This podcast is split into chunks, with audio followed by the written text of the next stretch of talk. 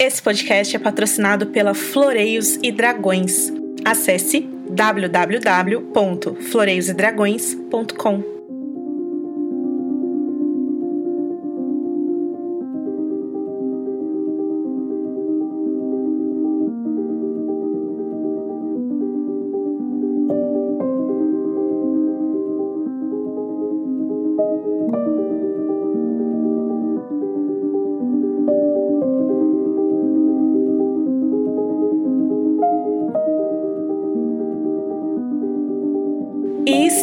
começando mais uma edição do Podcasteros. Eu sou a Ana Carol Alves e hoje recebemos Angélica Hellish. Olá, meus amigos, que saudade! E pela primeira vez aqui no podcast, a Miriam Castro, Mikan do YouTube. Oi, Miriam. Oiê, tudo bom? Olá!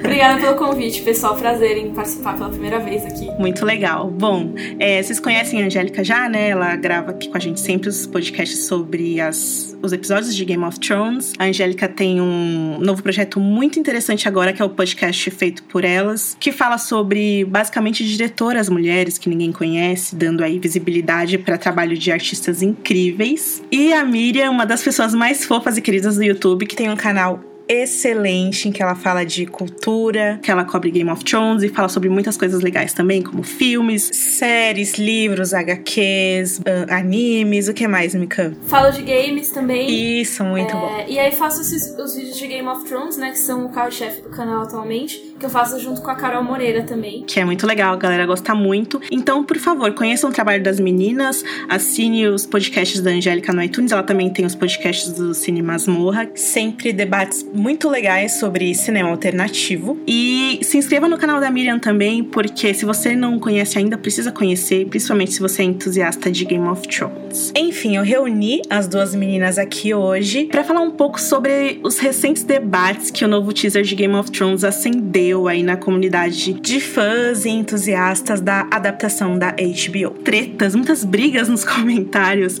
é, do Game of Thrones BR e, é claro, em todos os outros sites, inclusive eu aposto né, no canal da Miriam, principalmente, fundamentalmente, porque as pessoas escolhem lados, né? Por que, que as pessoas escolhem por quem torcer em Game of Thrones e por que, que elas elegem personagens em detrimento de outros. É isso que a gente vai tentar falar nesse episódio. Então, como a gente vai falar sobre as discussões acendidas pelo teaser da HBO, esse podcast vai falar exclusivamente sobre a série de TV, tá?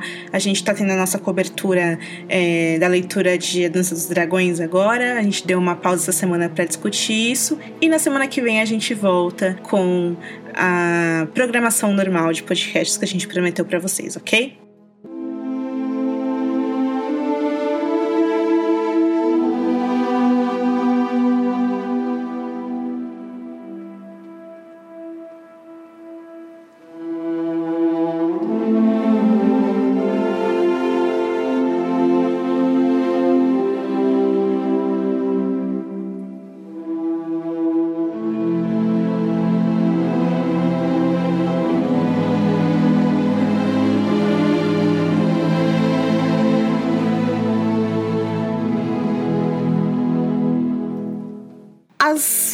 Questões e os conflitos que a gente viu é, rolando na internet essa semana é, rodeiam a questão do Jon Snow ter sido escolhido rei do norte na série. E aí, a partir daqui, a gente tem alguns conceitos interessantes, como é, dentro da série Game of Thrones, faz sentido o Jon Snow ter sido escolhido rei do norte? Será que deveria ter sido a Sansa? E quais coisas legais e inteligentes a gente pode tirar desse exercício de escolher lados? Ou será que não faz sentido a gente fazer isso, né? É, será que você, como espectador de Game of Thrones, está sendo manipulado a escolher lados? Eu acho que tá, hein? É, sabe essa questão de querer analisar muito as coisas? Por que, que vocês acham que as pessoas brigam? Vocês acham que isso ocorre com a mesma intensidade em outras obras? como, sei lá, desde The Walking Dead até esses filmes todos de super-heróis, as pessoas brigam por tudo, né? Brigam por reality show, brigam por, sei lá, Marvel versus DC, que seja, né? É, isso que eu ia falar, eu acho que acontece em tudo na vida, assim, né? Uhum. As pessoas elas têm essa necessidade de escolher um lado, não só dentro de uma obra, por exemplo, dentro de Game of Thrones escolher uma das facções para apoiar, mas também lutam pelas marcas, né? Por exemplo, Marvel e DC, querendo ou não, não, não são mais do que marcas. É. É, então, qual o melhor console? Se é o PlayStation, se é o Xbox? É, as pessoas elas têm essa mania de querer que o que elas gostam seja superior ao que os outros gostam. É, personagem preferido prevaleça em, em, em vez dos outros. Eu acho que as pessoas têm essa tendência, não sei porquê, mas elas têm. Concordo com você, viu, Mika?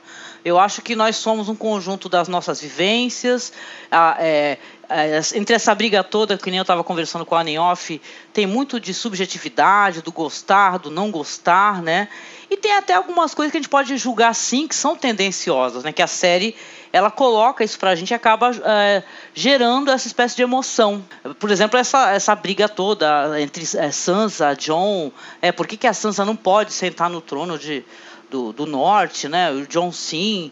Então eu li muitos comentários, viu, gente? Aliás, parabéns, porque eu achei que, o, que os comentários do Game of Thrones BR até que estão em alto nível. E eu acho assim interessante que você vê uma questão de eu gosto, a palavra eu do gostar, entendeu? Tá sempre presente a maior parte do tempo dentro das discussões. É, exatamente isso.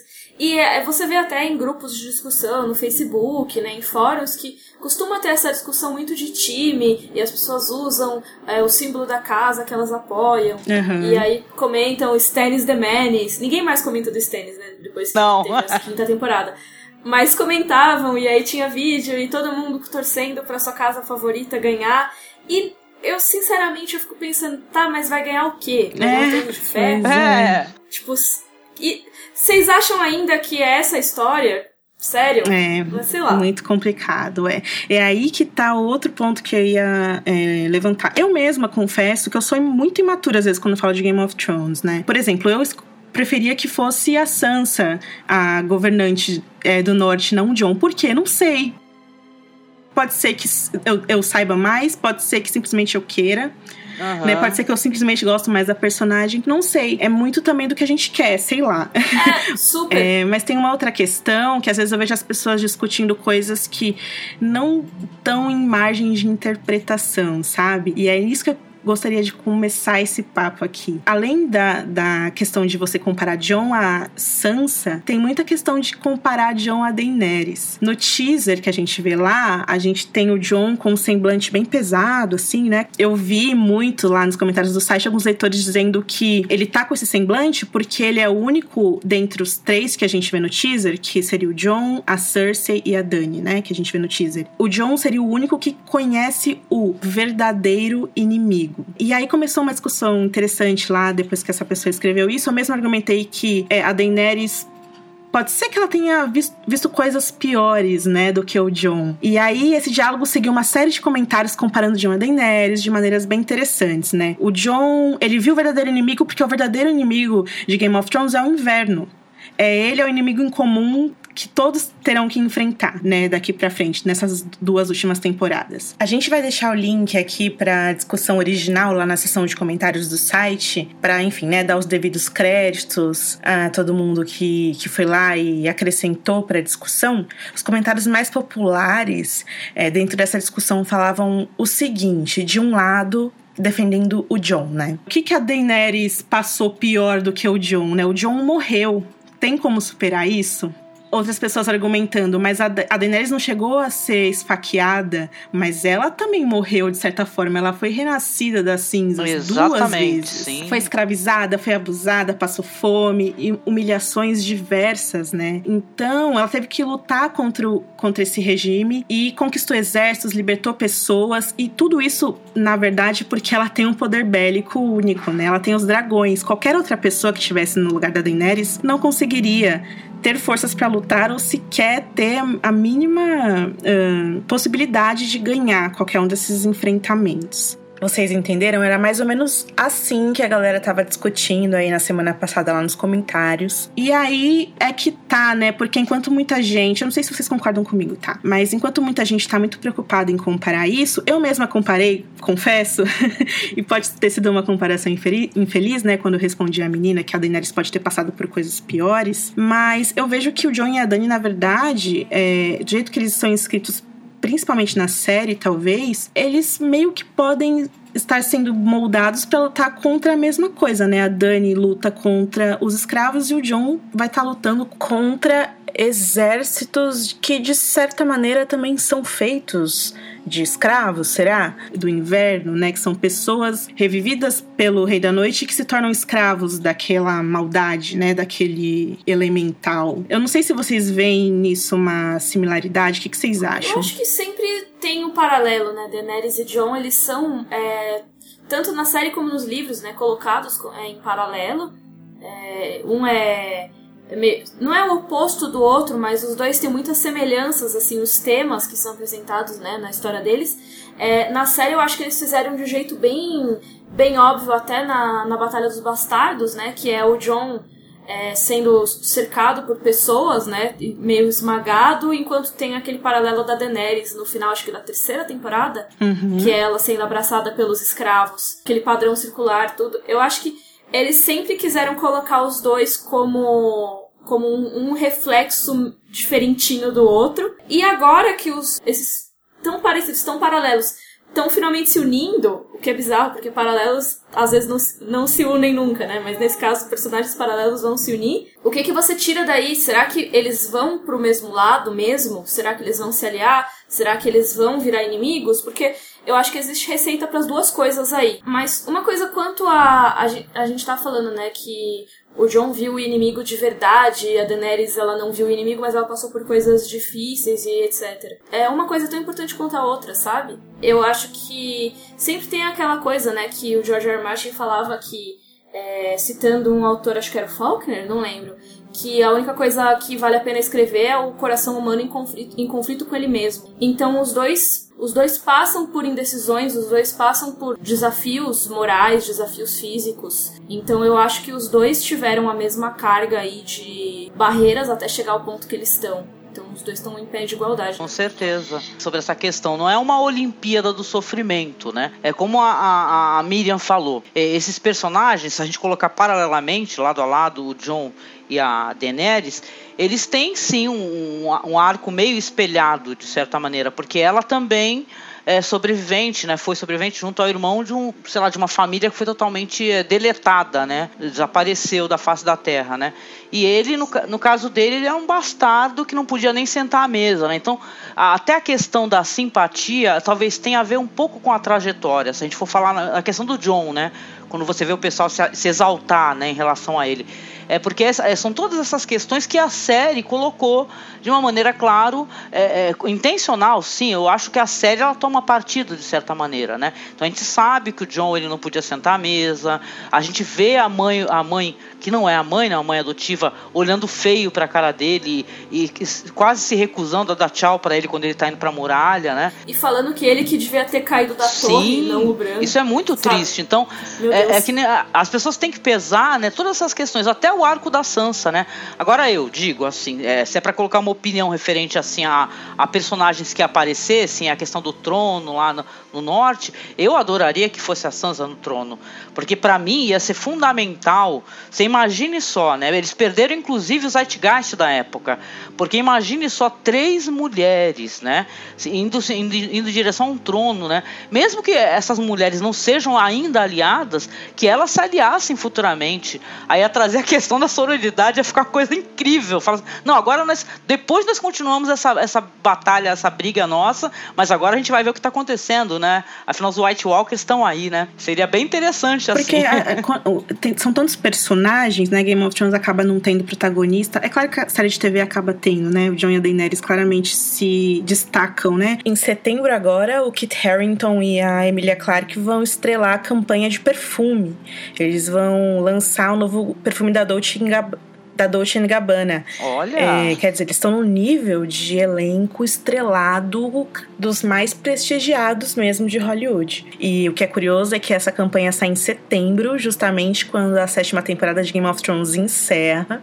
O timing do lançamento da campanha talvez tenha bastante a ver com o fato de que esses personagens vão estar em lugares inacreditáveis quando a temporada se encerrar. Mas tem uma questão muito que, assim, tá muito é, da jornada e dos sonhos iniciais, né? Sonhos que moldaram essas pessoas. A Sansa sempre quis ser rainha, ela sempre quis estar numa posição, pelos motivos errados, talvez, né? Mas sempre quis estar nessa posição de poder, de prestígio, né? Ela foi criada para isso. E o John já não, né? Ele só queria ter um reconhecimento e é essa motivação que leva ele pra muralha, né? Eu vou provar aqui pro meu pai, pra minha família que eu tenho meu valor. Nem que seja fazer esse voto de tudo, né? Investir o negro e viver o resto do meu dia congelado lá, do outro lado do, do continente. Mas enfim, e aí a gente vê que no fim das contas o John conseguiu o negócio que a Sansa sempre quis, né? Então, meio que é inevitável a comparação, né? E tem a comparação também, que é claro, como você falou, que não é uma competição de quem sofre mais, de quem chora mais, mas enquanto John não tinha, não podia comer com os outros na mesa, a Daenerys muitas vezes não, tive, não tinha o que comer, né? Ela e o Viserys passaram anos como, como pedintes mesmo pelas cidades livres. E o John ele demora um pouco para entender, né, a questão, o valor que ele tem e a influência que ele tem para poder salvar o mundo. Enquanto isso, a Daenerys mesmo ali na primeira temporada, ela já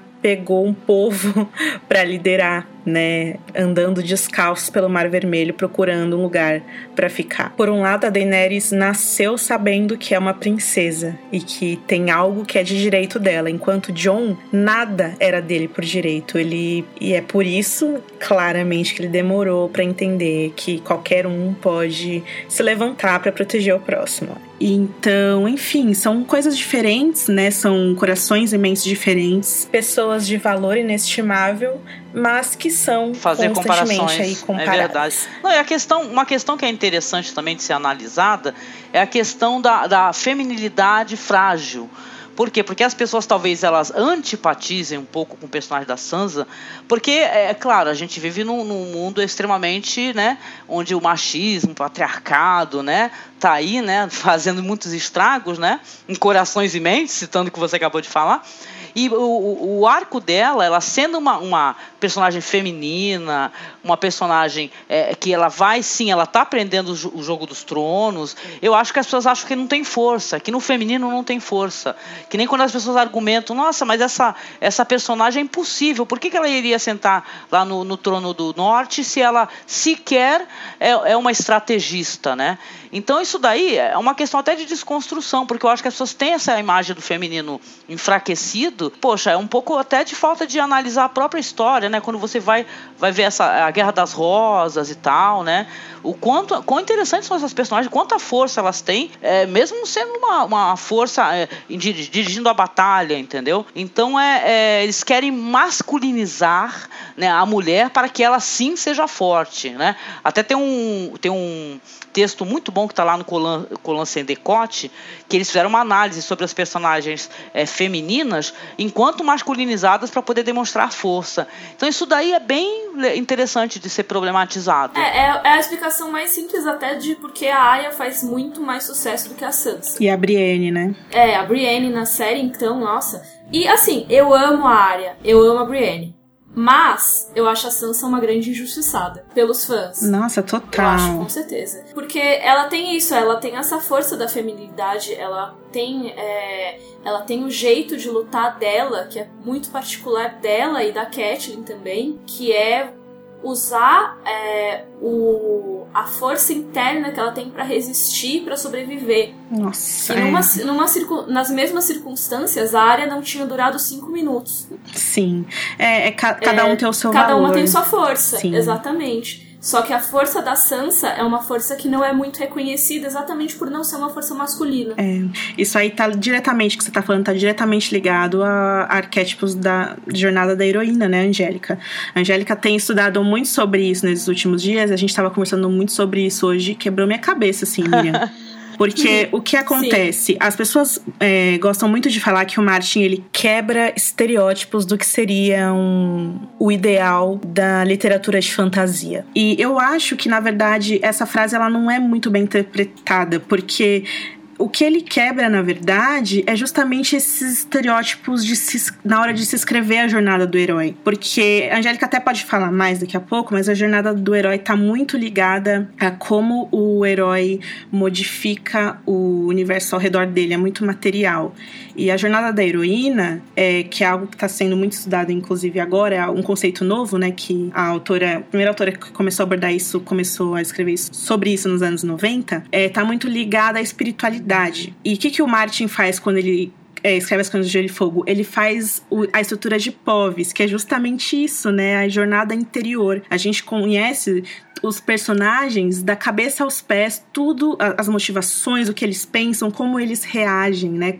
As coisas não ditas, vamos dizer assim. E quando você coloca a Crônica de Gelo e Fogo na TV, você tira os povos e você tira o coração, que é justamente isso, né? O que o Martin une fazendo as duas jornadas do herói e da heroína para todos, uma série tira e aí fica esse, esses modelos mais clichês, vamos dizer assim. Se você tira os pensamentos internos, as motivações, né? As coisas não ditas, sobram só os diálogos. É claro que quando a gente tá falando de uma série de TV ganhadora recorde de prêmios, Emmy, por exemplo, é muito mais que diálogos, né? É atuação, é figurina, é trilha sonora, é fotografia, é direção. Mas o texto de Game of Thrones, entre todas as coisas, sempre acaba sendo o recurso que mais aproxima a série de TV da, da alma original ali do livro. E aí, eu não sei se eu tô viajando muito aqui, pode ser, mas se você pensa nos diálogos de Game of Thrones, os mais célebres, quais personagens vêm à cabeça de vocês? Na minha cabeça, por exemplo, vem Mindinho, Varys, Tyrion, até o Jaime.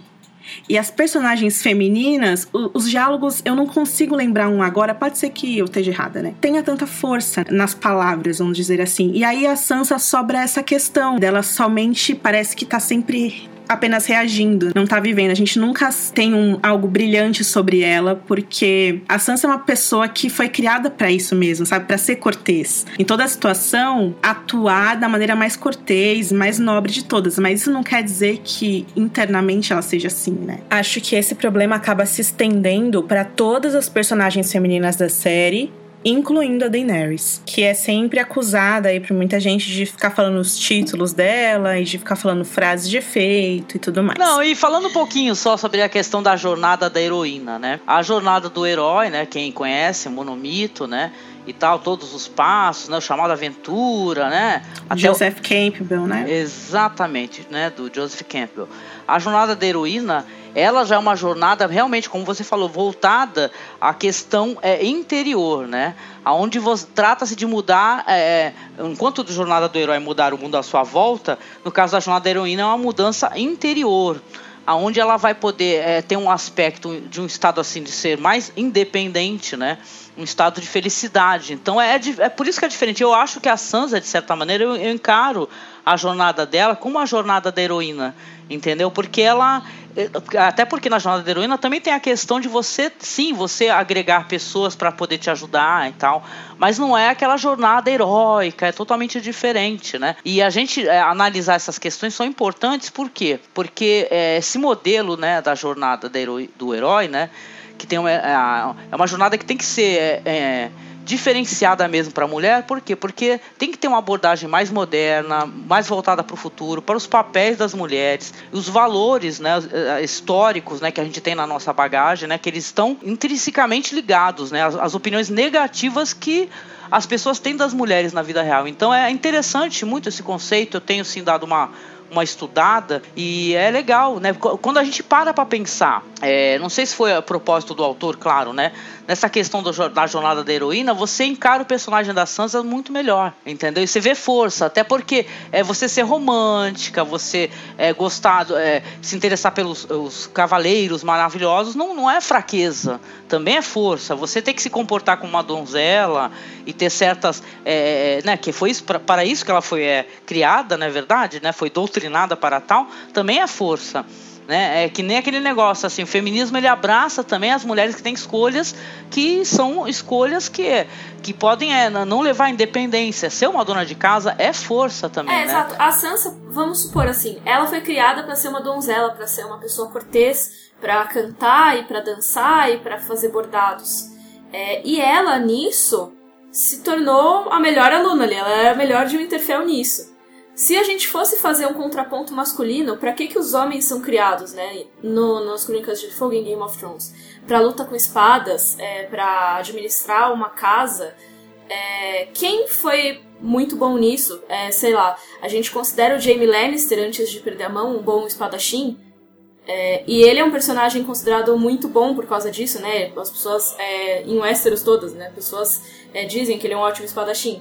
E as, nem, nenhuma das personagens femininas vai ser aclamada por fazer a obrigação delas, né? Que é aprender a dançar e a cantar e a ser cortês. Sim. É, e não vai ser aclamada pelos fãs, o que eu acho mais triste, na verdade. Tudo que é estritamente masculino é celebrado e tudo que é estritamente feminino é um lixo, é boring. É isso. Exatamente. E assim, é que na verdade, quando a gente fala de jornada do herói e jornada da heroína, não é necessariamente que, sei lá, o Jon Snow ele vai passar por todas as fases do modelinho lá do Joseph Campbell. Isso quer dizer que isso hum, hum, provavelmente vai estar tá espalhado, né, em todos os personagens. A gente vê isso é, no Jon, no Jaime, até no Tyrion, no Ned, que seja. E essa pluralidade, né, é, de coisas da jornada da heroína que também está muito ligada à religião, à espiritualidade. Isso na Daenerys é muito forte, né, que ela é vista como uma mãe, quase como um, um ser celestial mesmo. De fato, ela acaba sendo porque ela pô, traz o místico, né? Ela traz a, a magia de volta, se todo mundo, se o que todo mundo fala é verdade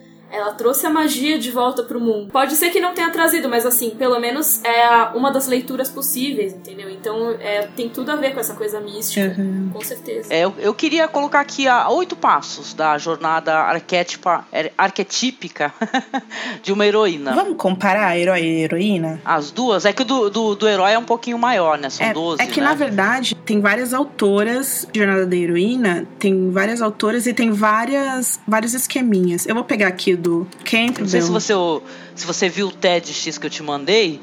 Maravilhoso. É, Maravilhosa aquelas mulheres. Muito maravilhosas, elas falando, né? Depois você coloca o videozinho, Ana, uhum. que é muito legal. Elas falando sobre o feminino e o sagrado, né? Para poder fazer a comparação da, da, da jornada de mulheres brasileiras que foram entrevistadas. Foi incrível, assim. Aí elas se sentiram constrangidas, as entrevistadas. Aí as duas autoras falaram assim: não, então eu vou falar da minha vida.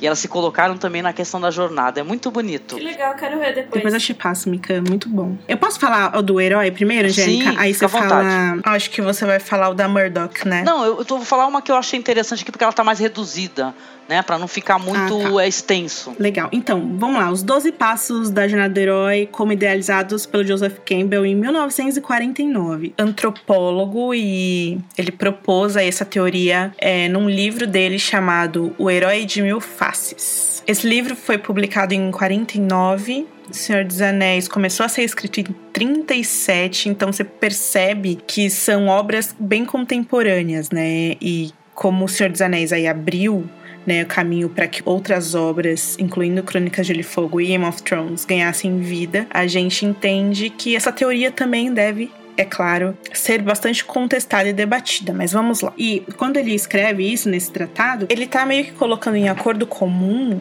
padrões vistos e reconhecidos em histórias famosas da humanidade. Isso envolve é, mito grego, histórias bíblicas, histórias bem famosas mesmo, como a de Jesus, Hércules, Buda e por aí vai. Todas essas histórias aliadas ao conceito de arquétipos.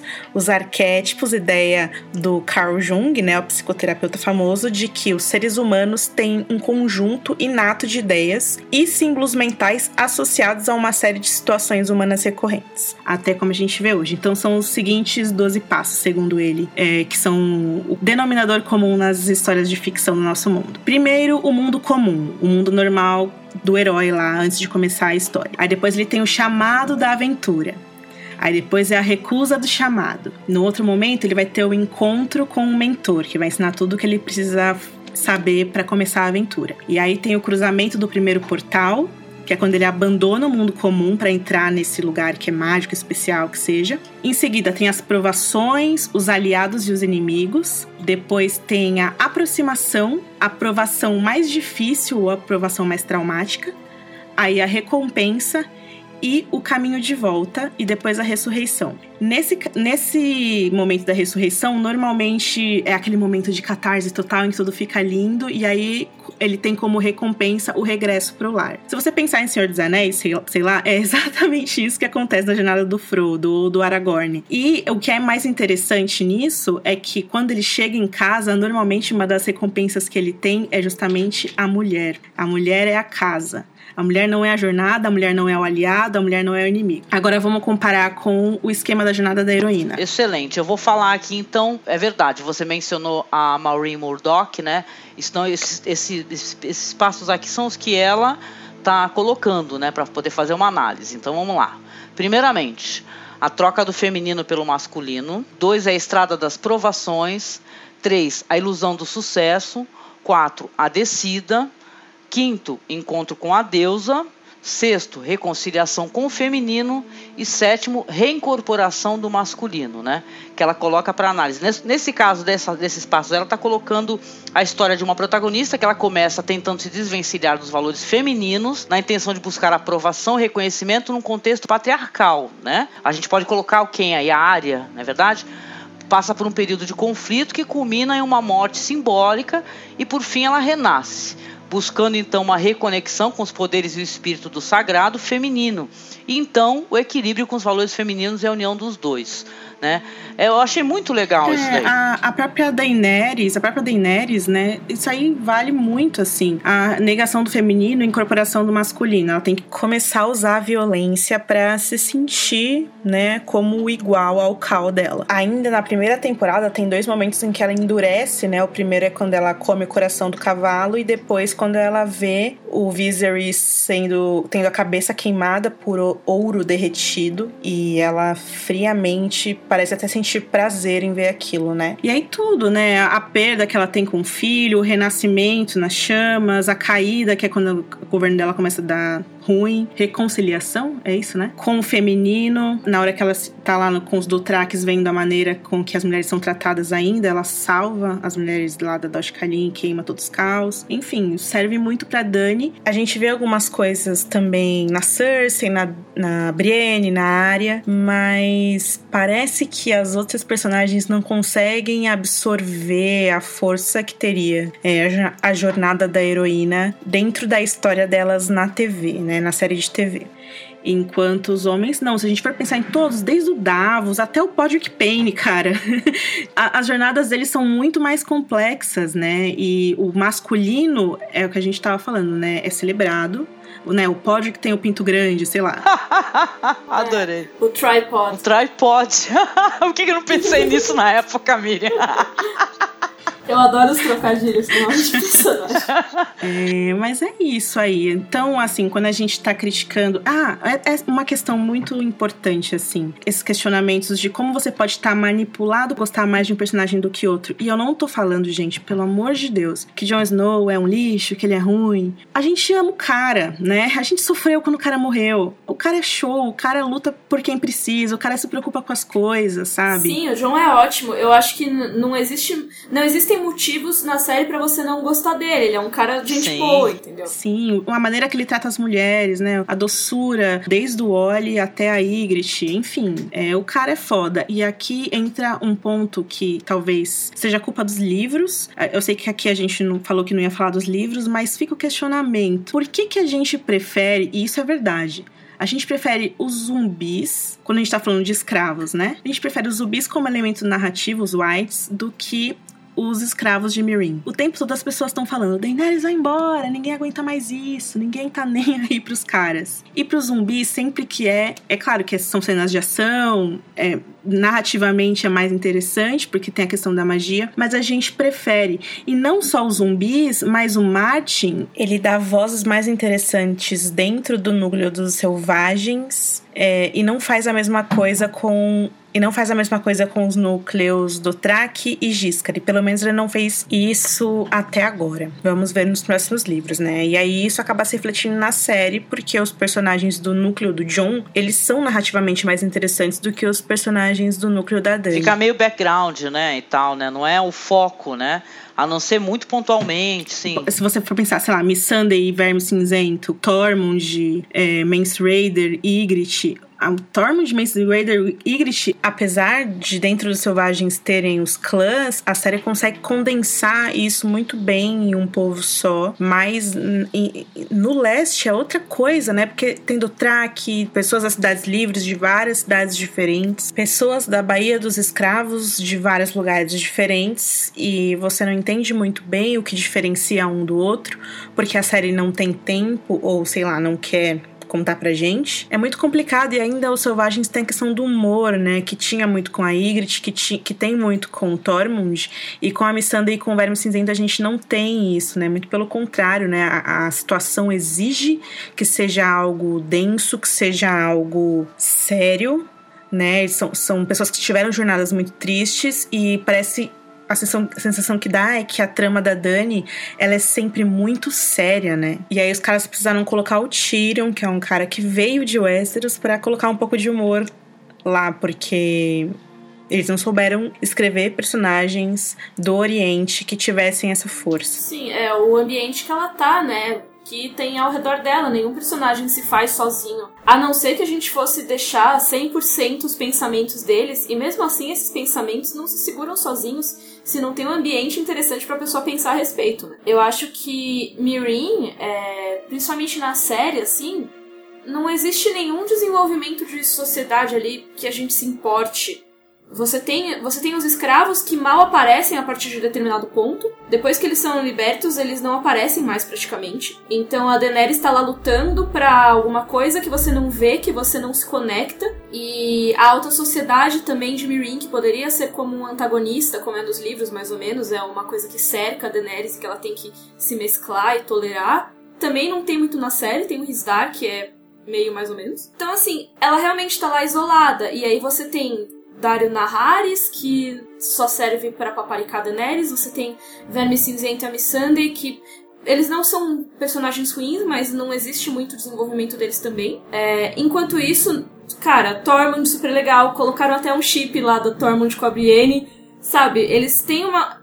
Eles colocam uma. Eu acho que um esforço maior para fazer uma coisa interessante mesmo. A Daenerys, por por mais que a gente também veja como isso, né, como Meereen é simplesmente uma passagem, eu acho que a série também viu Meereen tanto como uma passagem que nem se deram ao trabalho de desenvolver para ser uma coisa interessante enquanto ela estava passando por ali. É, isso eu, eu juro mesmo que eu, eu entendo que é muito os livros, é claro que como você falou, né, os livros eles dão mais espaço pro povo, né? É muito mais rica a cultura. Tem um detalhe dos livros que eu amo: as pirâmides de Mirim nos livros.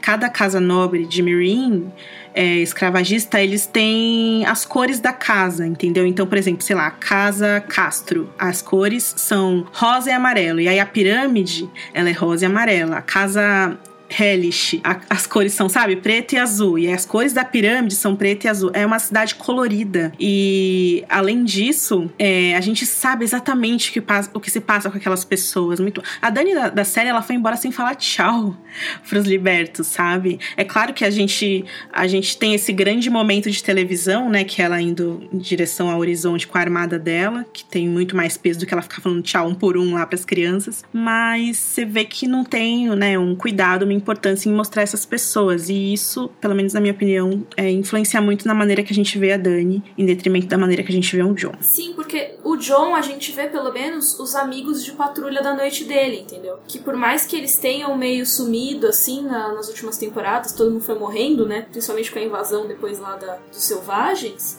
É, mas você tem ainda, você tem o Ed Doloroso, você tinha o Sam até pouco tempo atrás, o Mestre Aemon. Então, assim, você tem um monte de personagens que é, mostram que vale a pena defender aquele lugar. É, por que, por que, que o John tá lutando? Beleza, é por toda a Westeros, ok, mas assim, é pal, palpáveis, assim. Ele tem motivos para defender aquele lugar porque tem aqueles personagens que a gente ama. Aí chega em Mirin, eles não se deram ao trabalho de colocar personagens que a gente ama. Quem é de Mirin que apareceu ali com nome, vai? O moçador. Foi Exato. lá só matar o filho da arpia e morreu depois, sabe? tipo... Exato. E nossa, tem as cenas da, na, temporada passada da Kinvara e da outra sacer, sacerdotisa que era uma negra, que era muito legal. Por que, que não mostrou isso mais, sabe? Mas é, fica essa questão aí, né, gente? É, eu acho que a série ela tem algumas deficiências em ela. É, até inclusive de roteiro, para que a, as pessoas possam compreender, compreender os personagens no, de uma maneira melhor, entendeu? Porque a gente, se for parar pra pensar, a gente é meio levado a gostar mais ou não, né? Parece que é que nem você falou, você acabou de exemplificar. O John, ele tá lutando por, toda a Westeros, tá? A Daenerys parece que é uma vingança pessoal. Tô colocando isso assim como, né, só uma base de comparação, né?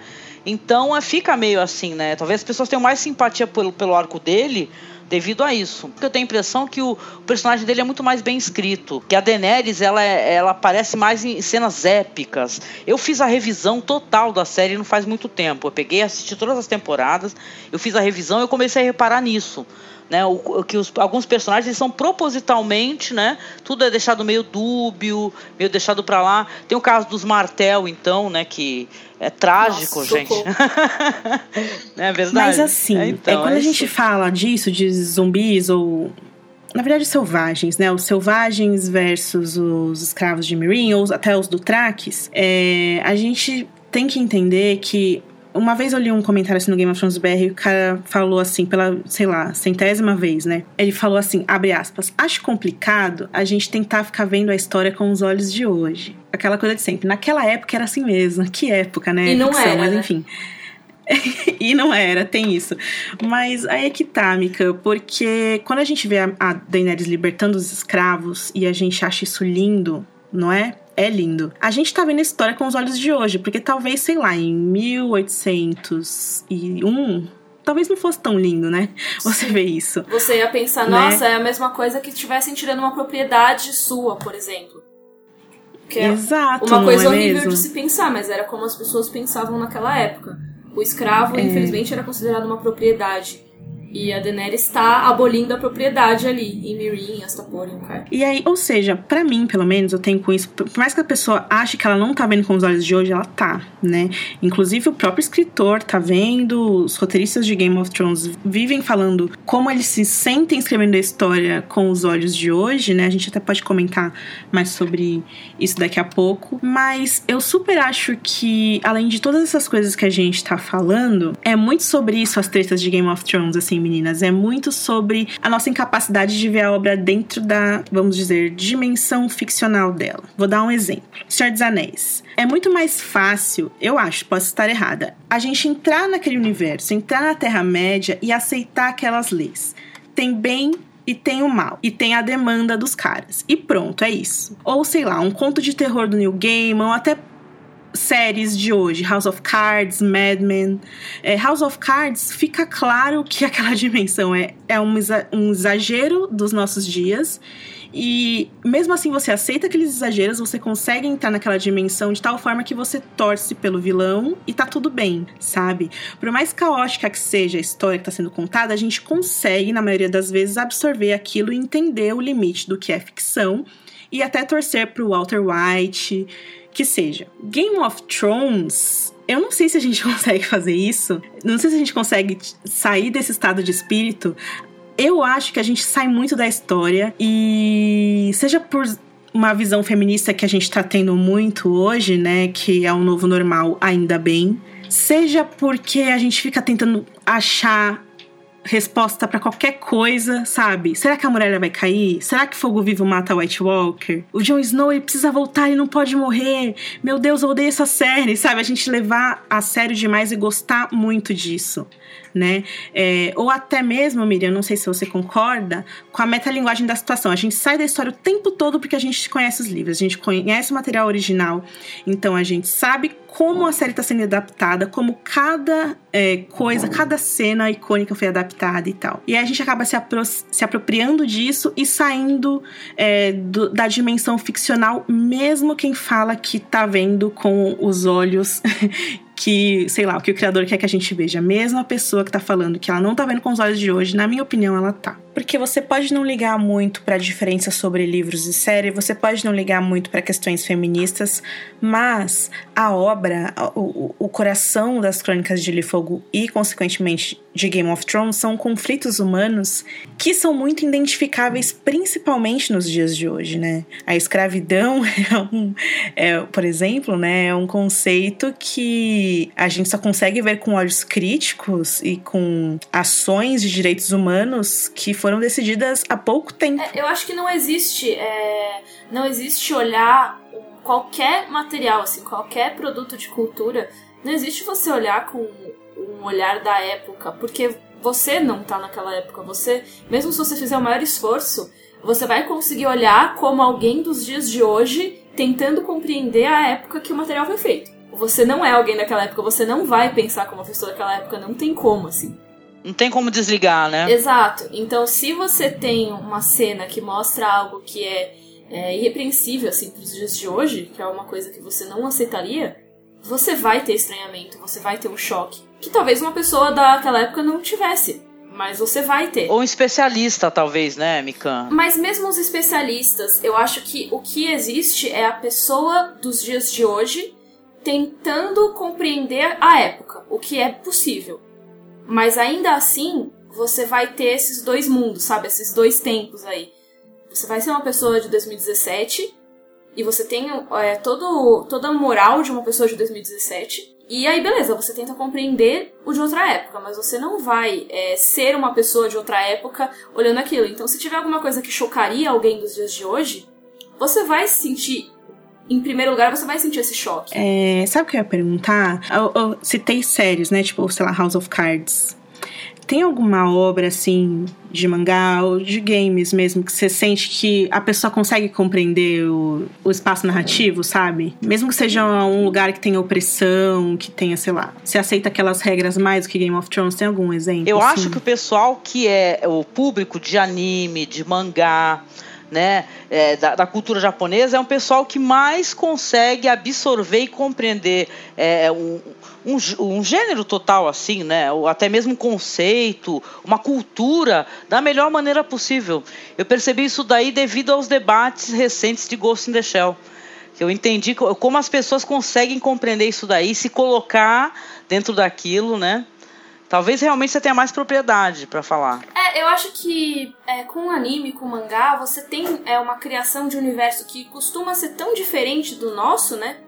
Que acho que é como a Ana falou, né? É, com o Senhor dos Anéis, você tem uma criação de mundo que é tão distinta é, do nosso mundo, é, com valores tão diferentes do nosso mundo, que você acaba se relacionando mais facilmente, eu acho. Você acaba tendo a suspensão de descrença né, mais facilmente, assim. Anime e mangá, eles têm os universos que são absurdamente diferentes da vida real. Você tem sistemas todos de leis e de moral que são diferentes. Então, vai, por exemplo, uma coisa que vem logo de cara na minha cabeça, Kill la Kill. É, é um anime que você tem uma escola que, na verdade, é uma sociedade meio distópica, assim, que todo mundo é valorizado pelo, pelas roupas que veste, que são roupas que te dão superpoderes. Uhum. Isso não faz sentido nenhum. não faz sentido nenhum. É, Mas a gente entra né? nisso. É, sim.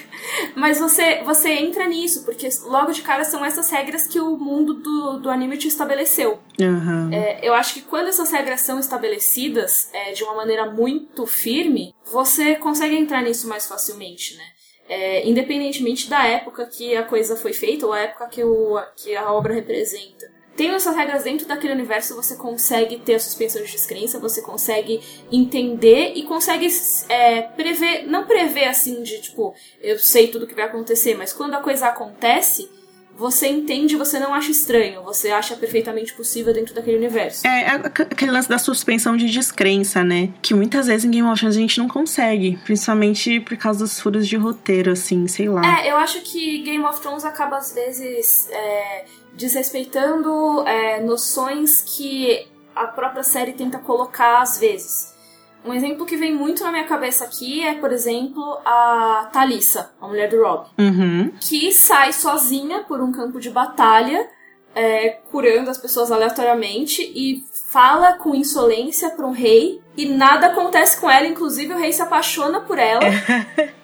É mesmo. Sendo, sendo que ele foi criado é, pra achar que mulher boa é mulher que nem a Sansa. Não, eu gostei que você falou da Thalissa, sabe por quê? Porque tem um furo de roteiro, um dos maiores de Game of Thrones, que é o casamento deles, né? Que eles se casam pela fé do sete. É assim, que não deveria ser a religião de nenhum deles, né? Quer dizer, Rob meio a meio. O- É, mas como rei do norte, Sim. né? Espera-se que ele Não, fique no livro faz sentido, mas na série não faz. E aí o, o autor do episódio, que é o Brian Cogman, ele falou: gente, foi assim pro porque eu esqueci, desculpa. E, e é essa questão, né, de você compreender e aceitar o, aqu- aquela diegese, né? Que é, na verdade, é um furo de roteiro e o tempo todo você sai. Não que Game of Thrones tenham tantos assim, mas, pô, o lance de Game of Thrones é isso ser estritamente fundamental, né? A questão da, da dinastia, a questão da tradição. E aí isso te tira, enfim. Tem dois conceitos sobre análise literária e análise de dramaturgia que eu queria trazer para esse podcast hoje que é o conceito da diegese. A primeira vez que eu ouvi falar nesse conceito foi escutando o podcast Spoilers, é, que foi no site Spoilers TV que eu escutei pela primeira vez. Uma galera muito bacana que faz programas muito legais, sempre é, indico para todo mundo. E o que é a diegese? A diegese é um conceito de narratologia e ele fala sobre a dimensão ficcional da narrativa. É a realidade daquela história. A gente tem que compreender o tempo diegético e o espaço diegético para a gente entender aí uma obra ficcional e entender o que é válido, quais são as leis, o que define isso como ficção é justamente o conjunto de leis da diegese de uma obra. Então, qual é a diegese de Game of Thrones? Bom, uma sociedade feudal, é um mundo inspirado no medieval, em que as pessoas têm espadas longas demais para lutar e roupas pesadas demais que aqueles atores sequer conseguem andar. E todo mundo é branco, todo mundo é muito inteligente e ao mesmo tempo muito burro, porque poucas pessoas conseguem ter acesso à leitura, né? E é um mundo muito violento, e aí tem a questão do- dos cirúrgicas doses de magia, e aí tem dragões, e aí tem dois continentes, enfim. Essa é a diegese de Game of Thrones e cada obra ficcional tem a sua. E aí tem um segundo conceito sobre análise literária que eu queria falar com vocês, a questão Watsonian versus Doylish. Nossa, a gente tá muito acadêmico hoje, né, gente? Pois é. Para que a gente consiga aprofundar aqui esse papo. E o que, que seria isso? Watson, de John Watson, Dr. John Watson, e Doylish, de Arthur Conan Doyle. Então a gente tá falando do personagem, John Watson, e do escritor das histórias de Sherlock Holmes. A gente sabe que o Watson ele é o narrador das primeiras histórias, né, das histórias mais famosas aí do Sherlock Holmes. Então, inventando uma tradução aqui agora, é, o que seria o Watsoniano? Seria aquilo que está dentro da diegese, dentro da história, uma visão que o John Watson teria do universo do Sherlock Holmes. O Watsoniano é intradiegético. E doylenista, também uma tradução muito porca que eu acabei de inventar, seria aquilo que é extra-diegético, está fora da diegese, do universo da história, e favorece a lógica fora do universo. Ou seja, aquilo que é Watsonian seria o que John Watson sabe sobre a história, e aquilo que é Doylish seria que o Arthur Conan Doyle sabe sobre a história. E aí, quando a gente discute Game of Thrones, eu espero que eu tenha conseguido explicar esses conceitos. Mas quando a gente discute Game of Thrones, a gente tá tendo uma conversa watsoniana ou doylinista? Vocês entendem qual é a questão aqui? Quando a gente, sei lá, é, procura o George ou o David Benioff ou o Dan B. Wise sobre a obra, sobre o que a gente quer saber sobre a obra, quais, quais são as motivações deles terem colocado a Sansa nessa situação, por que, que a história favorece os selvagens em detrimento de favorecer os povos de outros continentes, ou, em última análise, por que, que a Sansa ou o Jon Snow mereceriam sentar-se ali na cadeira de governo de Winterfell. O que, que resposta a gente está buscando e como a gente está vendo isso, né? Do ponto de vista doylinista ou do ponto de vista watsoniano? E é essa questão, e é isso esse é um dos motivos pelo qual acho que a gente treta tanto por causa de Game of Thrones, cara. A gente quer uma resposta dentro do universo ou fora do universo, ou Game of Thrones é o tipo de obra que tá sempre dançando entre essas duas questões. Olha, eu acho que transcende, o debate acaba transcendendo, mas com certeza a gente tem uma questão mais, mais Sherlock Holmes, talvez. não é nem o, nem, não é nem Watsoniano, é. a gente quer, né, saber tudo, né, entender, e às vezes não tem resposta. A gente tem, tá dentro de um universo fantasioso, né? O pessoal tem que levar isso em consideração, bem que você falou, suspensão da descrença. Eu acho que quando. Eu acho que a maioria das discussões seria. É, como é que é em português? Doile. Doile. Blá, blá, blá. Pode inventar, porque eu não tenho. tá, vou falar em. Doilinista, sei é, lá.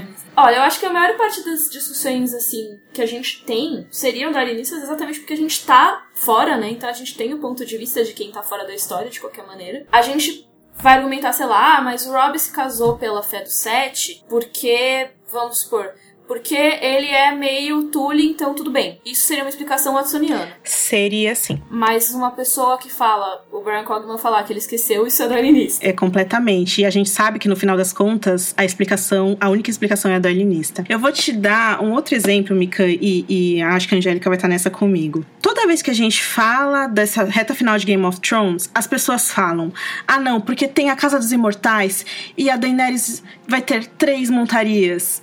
Sendo que nem teve isso na série. Sim. Ou então o Valonqar na profecia da Meg Randa. Isso. E aí a pessoa, ela não tá dando uma explicação nem watsoniana, nem do alienista. Ela tá dando uma explicação Irene Adler, sabe? Que é outro personagem de Sherlock Holmes.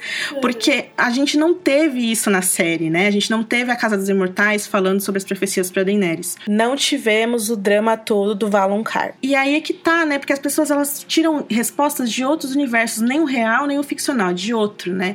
Todo mundo sempre sempre confunde uma coisa com a outra, é claro, né? Ainda mais, ainda mais quem lê os livros vive confundindo. Mas, por exemplo, lá nos comentários do site sempre tem alguém que teima com a gente de que o Rob deixou um testamento é, nomeando Jon Snow como herdeiro de Winterfell, sendo que isso só aconteceu nos livros. Eu acho que a gente procura sempre achar é, justificativas para tudo na série, exatamente pelo que a Angélica falou, a gente é Sherlock, né? A gente tem essa curiosidade a gente quer saber uhum. todas as coisas e quer todas as explicações.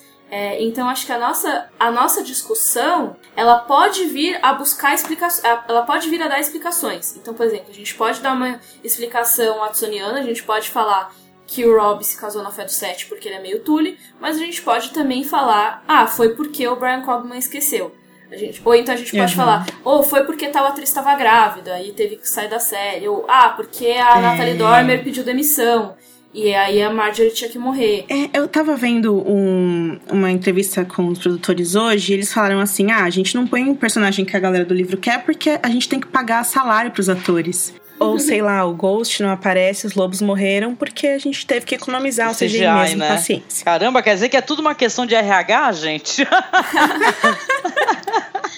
no final das contas, pode ser que seja. Mas tem algumas coisas. Eu sinto que Game of Thrones ela, ultrapassa os limites da diegese quando, por exemplo, Theon chorando quando a Sansa é abusada pelo Ramsay. Se é ok uma mulher na, no universo, na diegese de Game of Thrones, ter obrigações do matrimônio, por que, que ele reage da maneira que nós, espectadores, estamos reagindo na nossa realidade. Entendi. É verdade, porque ele casa, então, é, em teoria, ele teria o direito a, a, a fazer ali a, a concluir, né, a conclusão do casamento, né, a conjunção. É, né? exercer seu direito matrimonial. É verdade. Essa cena deu tanto problema, deu tanta treta na época, eu lembro disso, gente. É engraçado, né? Porque eu acho que, de certa maneira, a gente está falando de questão de, de você se colocar dentro desse universo, né? O quanto de fora entra para esse universo, né? Tu acha, então, Ana, que essa cena, por exemplo, dele chorar, que na verdade é, é, é o mundo aqui fora falando: olha só, você não pode olhar para essa cena e ficar é, impassível, né? Você tem que chorar, né? Exato. Uma outra construção dessa ideia, dentro dessa ideia, que eu acho, porque, claro, né? Dentro desse universo, olhando unicamente, né? Uhum. Que ele viu essa, essa jovem desde criança, né? Ele está na família há muitos e muitos anos. E ele também, como ele teve todas as ilusões dele destruídas, os seus sonhos também foram totalmente é, é, é, mutilados que aquilo foi a gota d'água, né? É claro que essa cena ela foi bem problematizante, já que ela foca no sofrimento dele, né? Como se a importância maior fosse o sofrimento dele, né? Então é, é, bem legal, isso é bem legal que você falou. É, não deixa de ser um momento muito forte em que o personagem finalmente, né, finalmente é humanizado.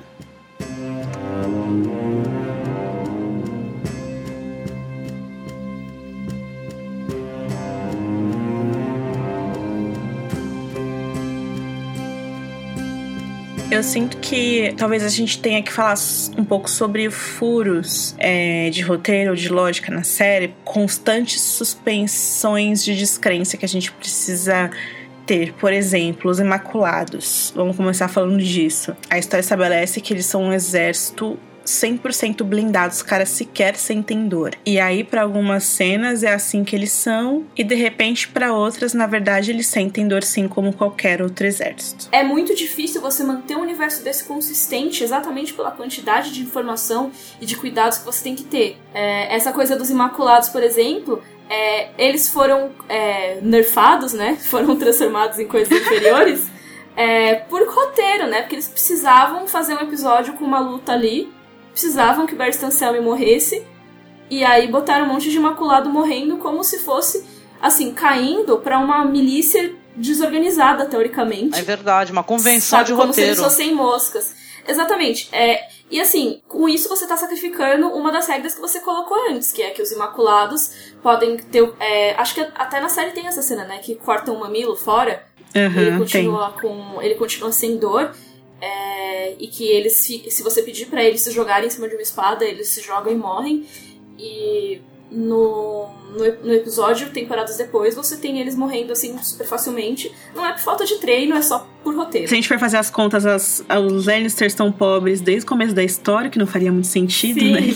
Alguém ia ter descoberto e, uhum. enfim. E leis mesmo, né? Leis é, que não são muito certas, né? Contratos do casamento da Sansa, ninguém entendeu aquilo. Ou funcionamento de instituições, tipo o Banco de Bravos, a guilda lá dos Homens Sem Rosto, as escrituras Sim. religiosas, aonde está escrito que o Alto Pardal tem que matar gay? Não sei onde está escrito isso. Às vezes o universo ele consegue ser interessante além dessas coisas, né? E eu acho que deve ser, afinal de contas é ficção, né? É, a gente não tem que ter lei nenhuma na ficção, a gente tem que ter no nosso mundo real. Mas aí Game of Thrones fala sobre coisas super sérias: religião, gênero, política. A gente sempre vai tentar racionalizar as coisas, né? Porque é uma história interessante, são são personagens interessantes, só que são tantos furos, tantas rasteiras na lógica que a gente é a questão que a gente está tentando ap apresentar aqui né, nesse podcast. A gente tem que sair o tempo todo, né? E tentar dar uma razão para as coisas que não estão dentro da diegese da obra. Esses elementos, quando eles estão enfraquecidos, quando você cria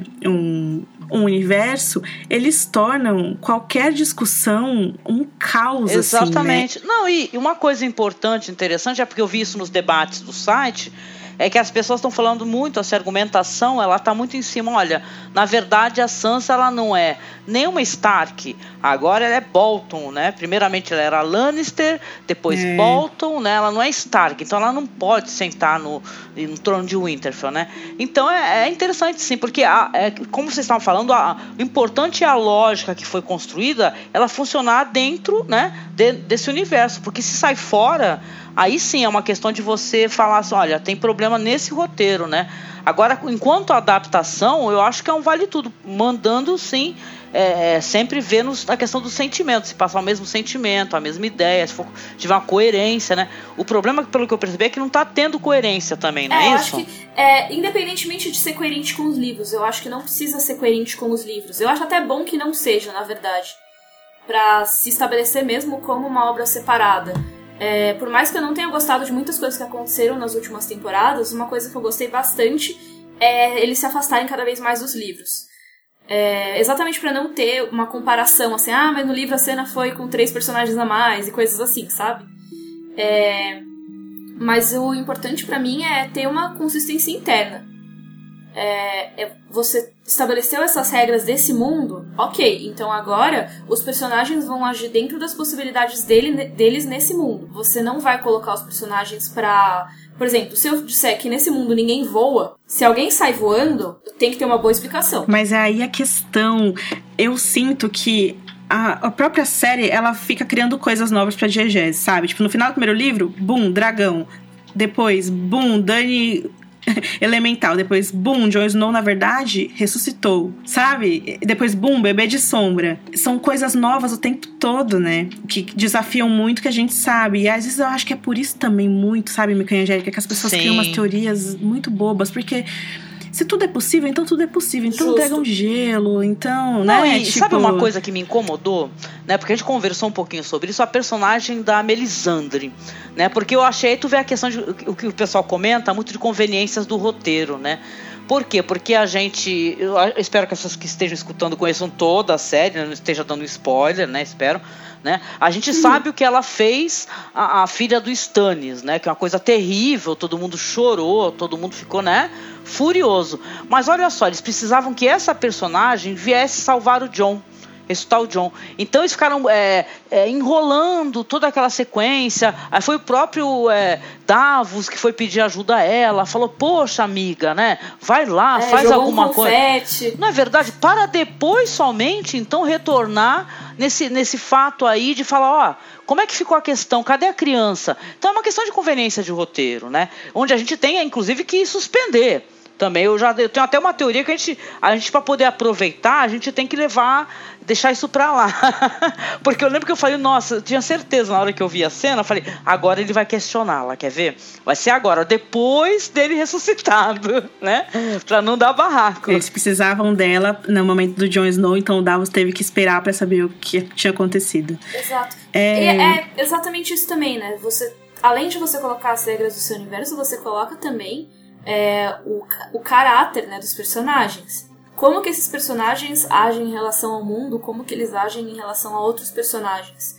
O Davos ficou estabelecido desde o começo da série que ele não gostava da Melisandre, que ele abominava magia e que ele tentou é. matar a Melisandre. E aí, na sexta temporada, por uma conveniência, porque eles precisavam que o Davos pedisse para Melisandre para ressuscitar o Jon Snow, ele falou que a Melisandre fazia milagres.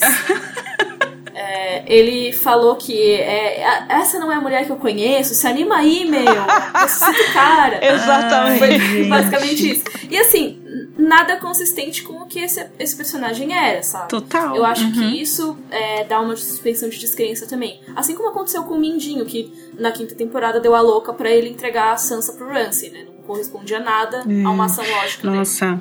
tem uma coisa, Mika, que eu sempre falo, vou falar de novo porque você tá aqui. Eu sabe uma coisa que me deixa puta é você pegar a, a última imagem da Sansa na quarta temporada e a, ima a, primeira imagem dela na quinta. Ah, nossa. Vou até deixar uma montagem aqui. Gente, são duas personagens diferentes. Como que os caras fizeram isso? Não tem sentido. Em uma temporada a minha tá com um vestido lindo, maravilhoso, descendo as escadas sorrindo. Aí corta pra primeira cena depois dessa, na quinta temporada, e ela tá com o vestido todo fechado, com a cara fechada, escutando o Mindinho falar o que ela tem que fazer.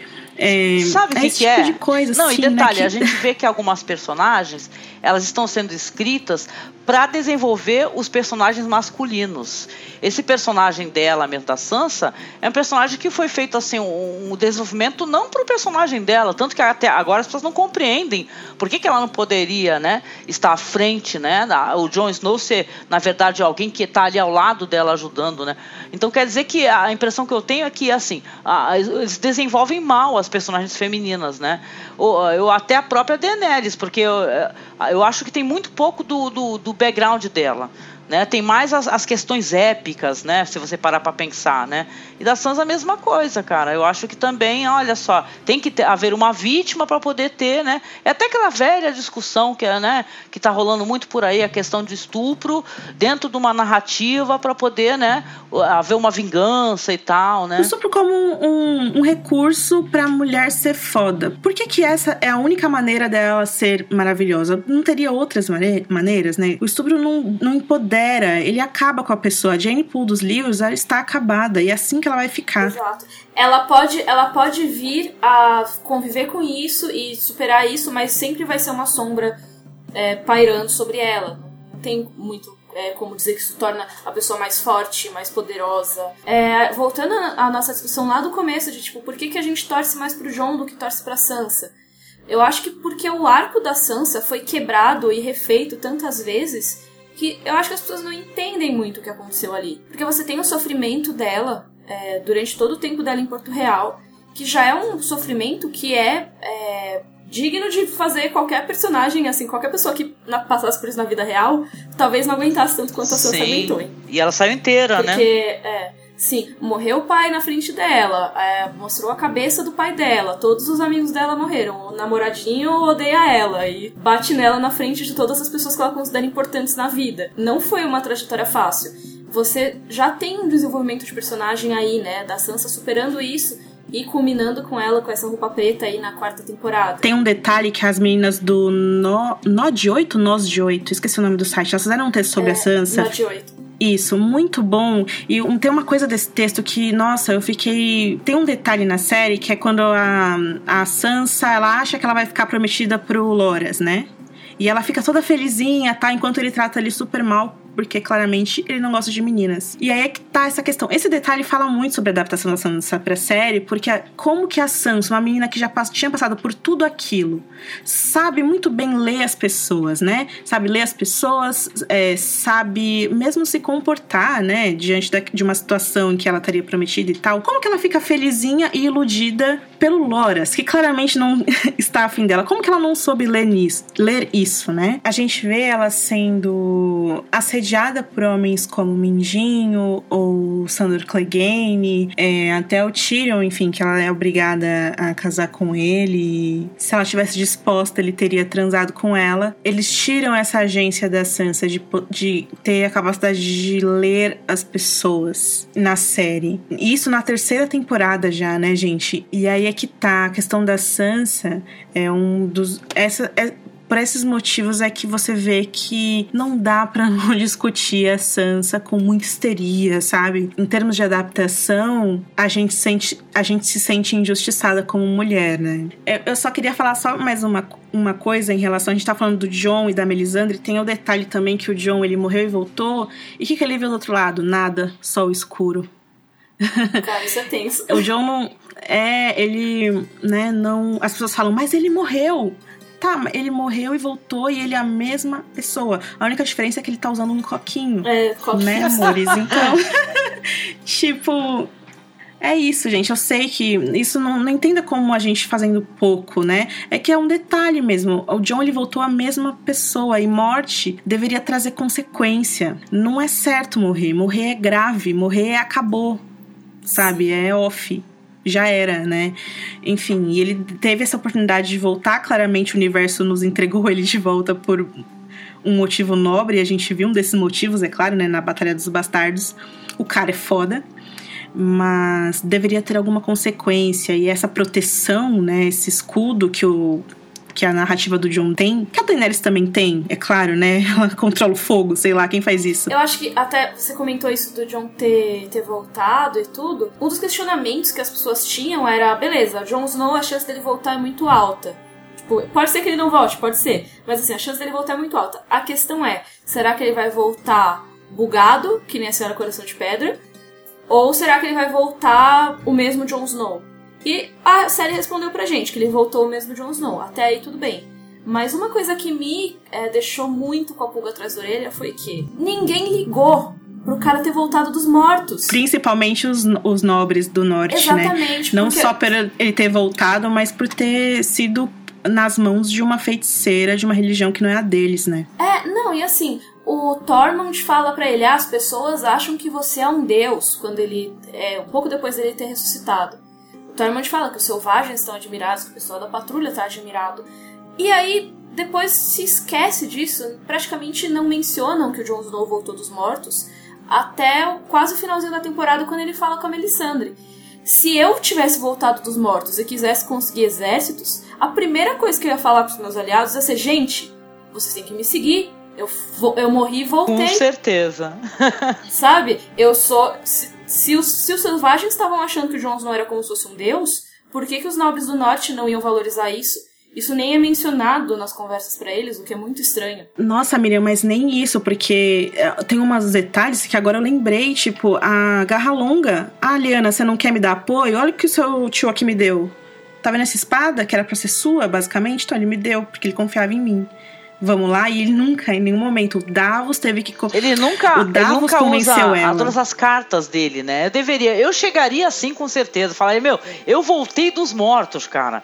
O que que tu acha de se aliar a minha pessoa? A melhor coisa que você pode fazer hoje. é, exato, sabe? Você acha que eu vou perder pros Bolton? Eu voltei dos mortos, gente. Desculpa aí. É, mas é, a gente fala brincando, mas assim, isso é uma coisa que existe na série que eu acho que é exatamente isso, que é, é se esquecer de coisas que foram estabelecidas. Até coisas que foram estabelecidas episódios antes, tipo, Jones não voltou dos mortos.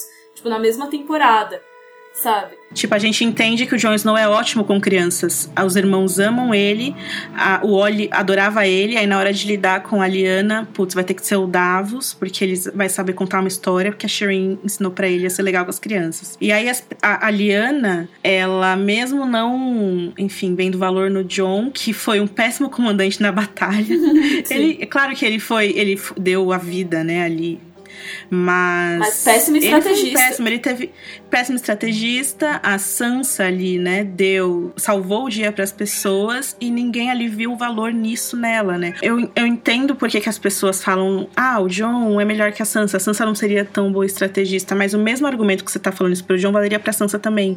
Porque o John também não é tão bom. Aliás, as pessoas mataram ele. porque ele não soube ser, né, diplomata o bastante. É claro que agora ele aprendeu, mas não, a né? Sansa também é ou não.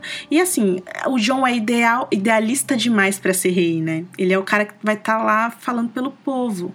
É impossível ser, ser um, um, rei bem sucedido nesses, nessas circunstâncias, né? Pra você, pra você ser rei, você tem que abdicar de muitas coisas. É uma tarefa muito dura. Daenerys aprendeu isso da pior maneira, né? É. E eu acho que pior ainda, o antecessor do John, né? O Robb, ele aprendeu isso da pior maneira. Também. É. Tipo. Você tem que estar tá olhando para todos os lados, né? Porque o, o que você não vai olhar é o que vai ocasionar um casamento vermelho da vida. Exatamente. É, mas eu acho que assim, a série coloca muito a gente para torcer para um lado ou para outro e também apresenta é, os lados com mais vantagens do que deveriam às vezes ou mais defeitos do que deveriam. É, uhum. Exatamente para incentivar esse tipo de torcida. É, eu acho que seria perfeitamente possível eles terem colocado ali um conflito John e Sansa maior no teaser, por exemplo. Ou então a Sansa, como não necessariamente num conflito como o John, mas ela também andando em direção ao trono, ou algo assim, que fizesse as pessoas terem uma opção de torcer pela Sansa. Nesse teaser você nem teria essa opção, se for pensar assim. Sim. É, cara. São mostrados os super... três competidores, vamos dizer assim, vai, as três opções que você tem.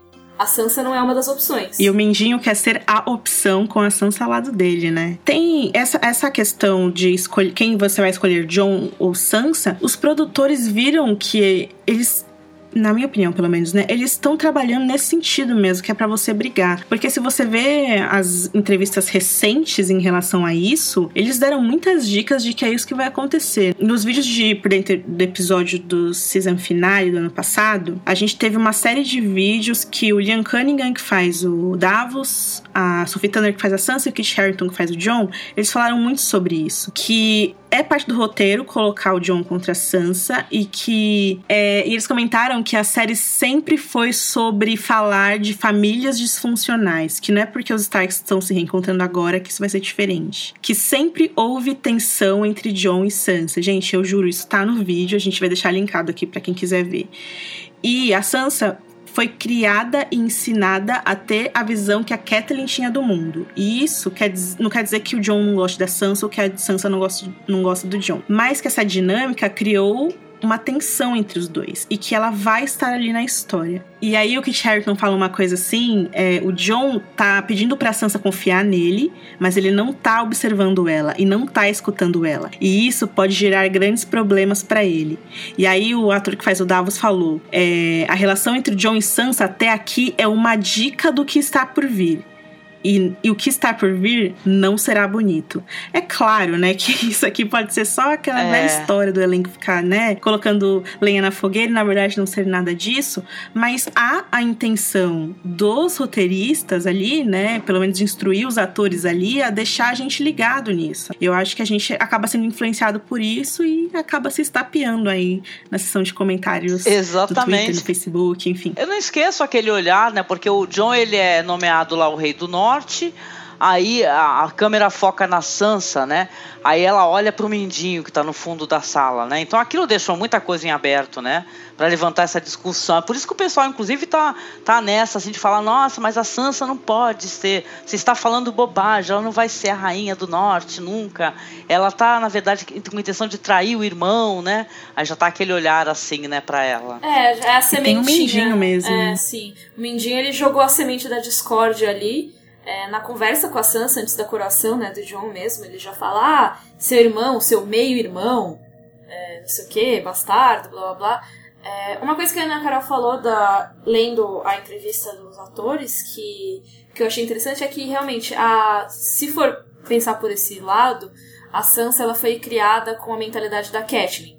Eu não concordo completamente que ela seja um clone da Catelyn assim na mente, mas assim, ela tem com certeza uma criação tradicional de Westeros e essa, essa criação tradicional envolve ela não achar que bastardos possam simplesmente ser nomeados reis rainhas. Nossa, e além disso, né, Miriam, tem o fato de que a gente falou que foi o Davos que convenceu a Liana, a, a Sansa que convenceu. As pessoas ficam falando assim nos comentários, eu não concordo. As pessoas ficam falando assim: o John é o único que viu o verdadeiro inimigo e ele sabe o dever dele, ele sabe que o que ele tem que fazer para salvar as pessoas.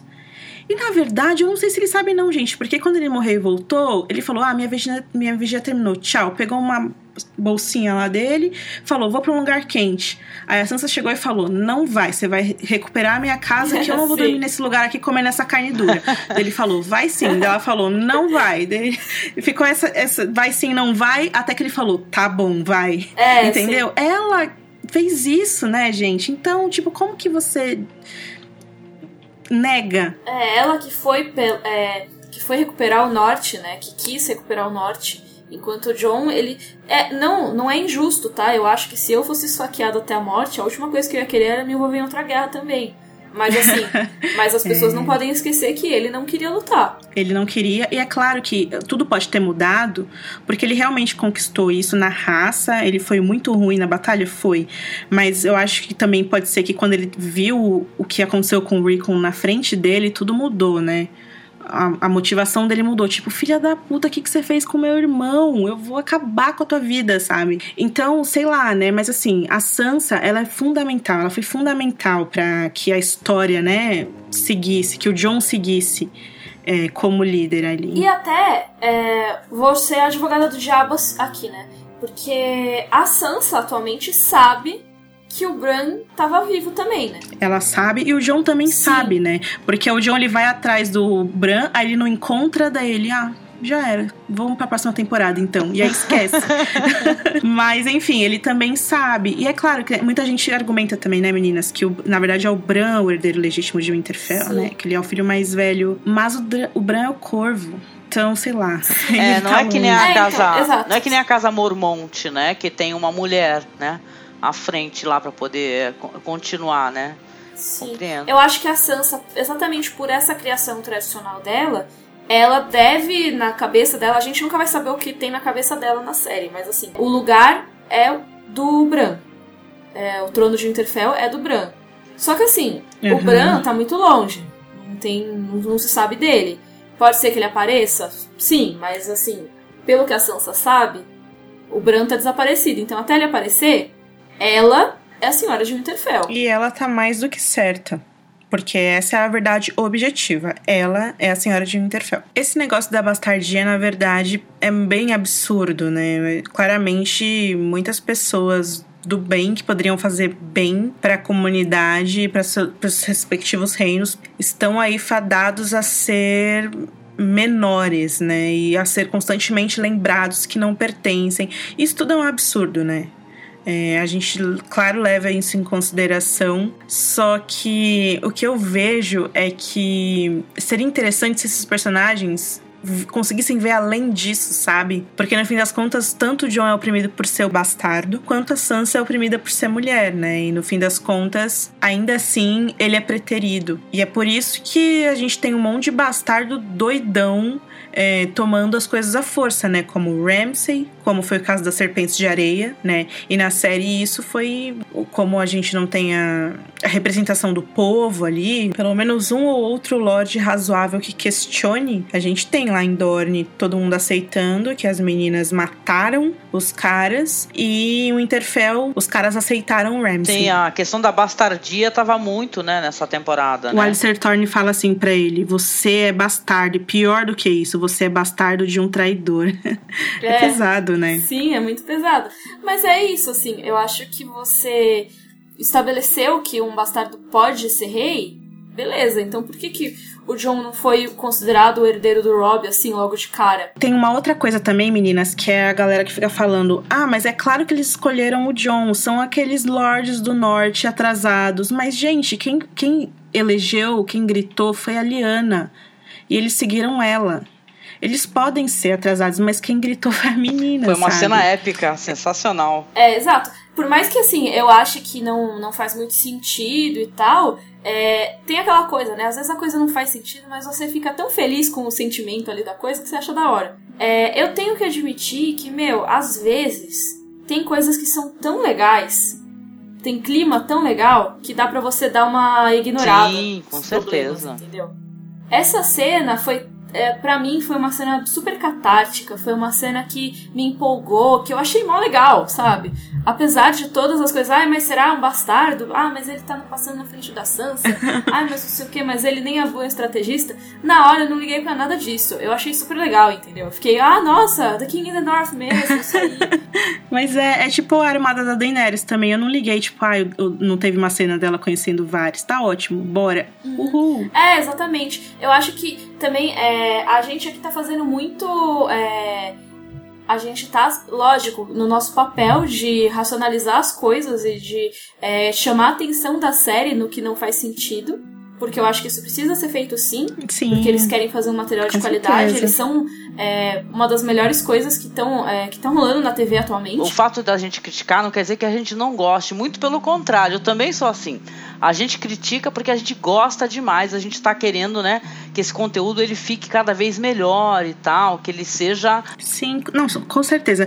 Game of Thrones, a base de fãs, ela é muito específica porque é todo mundo, todo mundo coloca um tijolinho ali, né, nas teorias, nas discussões. É uma coisa que é feito por todo mundo, né? Eu dou muito valor pra galera dos comentários do Game of Thrones BR, até a galera que fala com a gente no Twitter, no Facebook, eu tenho certeza que a galera que segue a Miriam também, a galera que segue a Angélica, porque é muito isso, né? Muito a gente, todo mundo junto para construir, tentar desvendar e falar e, enfim, curtir a obra. E eu acho que a gente não tem que ter medo de criticar as coisas, gente, porque Putz, o próprio R. Martin, sabe, ele escrevia e-mail de fã lá pra Marvel, falando das coisas que ele não gostava, entendeu? Uhum. Hoje eu vi o, um dos produtores de La La Land descendo o pau, tipo, no comercial da Pepsi, sabe? Todo mundo xinga muito no Twitter, sabe? Até esses é, os criadores, os artistas. É natural que a gente faça isso. É arte, e ainda mais Game of Thrones, que é feito pras massas, né? Tem uma audiência enorme. E a HBO adora isso, né? E aprova isso e quer mais disso. É, sim, eles querem, eles querem né? no incitar o debate, amiguinho. né? Sim, exatamente. É, não mordei na amiguinha, tá tudo bem. É, então. Não, mas é verdade. E é, é, muito subjetivo, né? Acaba sendo muito subjetivo. Tem gente que gosta de coisas que um monte de gente não gosta, né? Você vê que em última análise é tudo muito subjetivo mesmo. A Daenerys queimando o tempo das Doge Kalin, teve gente que amou, teve gente que odiou. Luta do Oberyn com Montanha, né? A mesma coisa. Até o casamento do Joffrey. Tem muita gente que tenta é, racionalizar muito, tem muita gente que não racionaliza nada. Talvez a gente tenha racionalizado muito nesse episódio do Podcasters hoje, mas o que a gente tentou aqui foi mostrar e dar as ferramentas, né, para que a gente consiga discutir as coisas de um ponto de vista mais saudável, com informações que são concretas, né. Game of Thrones tem muitos furos de roteiro, isso não necessariamente é um problema, tem gente que consegue e talvez, na verdade, deva curtir a obra, apesar dessas coisas, tendo suspensão de descrença, mas os temas de Game of Thrones, eles são muito bons. É por isso que a gente gosta da obra. E é por isso que provavelmente, enquanto os livros é, estiverem por aí, enquanto a HBO estiver disposta a fazer spin-offs, a gente vai estar tá aqui discutindo, porque é muito, muito legal discutir a obra. Gente, se vocês tiverem qualquer opinião sobre todas as bobagens que a gente falou aqui. Imagina, a gente foi maravilhosa. Divida com a gente nos comentários. Nós, nós somos maravilhosos mesmo. E agora a gente vai pro bloco do Enquanto o Inverno Não Chega.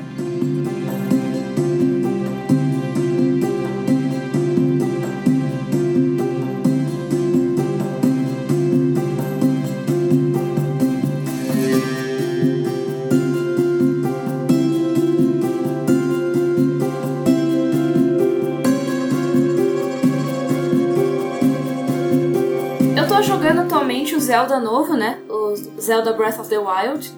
E tá uma coisa mais sensacional dos últimos tempos, assim, pra mim. Tá muito legal. É, eles fizeram um Zelda mundo aberto, então eu tô jogando absurdamente, assim, muitas horas. Nossa, Zelda é infância de todo mundo, né? Mika, você tá jogando no Switch? Como que é? Como que faz? Então, eu tô jogando a versão pra Wii U, né? Que é praticamente igual a do Switch. A do Switch ela tá com os gráficos melhores, assim, mas não teve grandes diferenças. Adoraria comprar o Nintendo Switch já, mas não, por enquanto o dinheiro não deu, né? Mas a versão pra Wii U é ótima também e, meu, o jogo tá sensacional. Tô há muitas horas, sério, jogando e eu ainda não tô nem na metade dele, de tão grande que ele é. Mas é aquele grande que não é tipo, ai que saco, esse jogo não acaba nunca. É aquele grande de tipo, quero aproveitar cada segundo disso porque tá muito legal. Ai, que legal, cara. Tem vídeo de Zelda lá no seu canal, Mika? Tem um vídeo sobre a, o aniversário da franquia Zelda e eu pretendo fazer em breve um vídeo sobre o Zelda novo, que eu ainda não fiz porque eu tava esperando eu ter jogado o suficiente para conseguir fazer. É, e eu comprei o jogo no lançamento, ou seja, eu tô há um mês jogando e eu ainda não achei que eu tinha cacife suficiente para falar a respeito dele, de tanta coisa que ele tem. Então, Nossa, legal. É, aí agora que eu, eu acho que eu já joguei uma é, quantidade considerável, que eu acho que dá para eu fazer um vídeo realmente falando tudo que eu achei. Aí esse vídeo deve sair aí nas próximas semanas, então fiquem de olho. Opa, maneiro. Muito bom. O que, que você tem feito de legal, Angélica? Nossa, eu faço tanta coisa, né, Ana? Você sabe, né? Fora as loucuras de pesquisar cinema alternativo lá para o blog, eu tenho assistido séries que, é, que retratam essa questão dos Tudors, né, da, da Guerra das Rosas. E agora você sabe, né, Ana, vai sair The White Princess, que inclusive vai ter a maravilhosa Michelle Farley, né, fazendo a Margaret Beaufort e tem a S. Davis também. Então é um monte de gente legal que é, é baseada numa série histórica da Philippa Gregory muito legal, sabe? Que retrata a perspectiva das mulheres, sabe? Então isso é muito interessante, né? Os desmandos e tal, aquela luta pelo poder. Tá para estrear nessa né, temporada aí de The White Princess e eu tô na ansiedade. Na verdade, aguardando aí, ansiosa para poder assistir. Os trailers são maravilhosos. Me, me passou uma, uma coisa muito legal, essa caracterização da época, né? Eu sempre gostei de séries históricas, então vale muito a pena conferir. Para quem não, não assistiu, tem curiosidade de assistir um outro conteúdo fora Game of Thrones, procure aí The White Queen por exemplo, que já tem a temporada completa. Eu vi o trailer dessa série, Michelle Farley, né? Maravilhosa. É continuação de The White Queen, né? Exatamente, isso mesmo. Muito legal.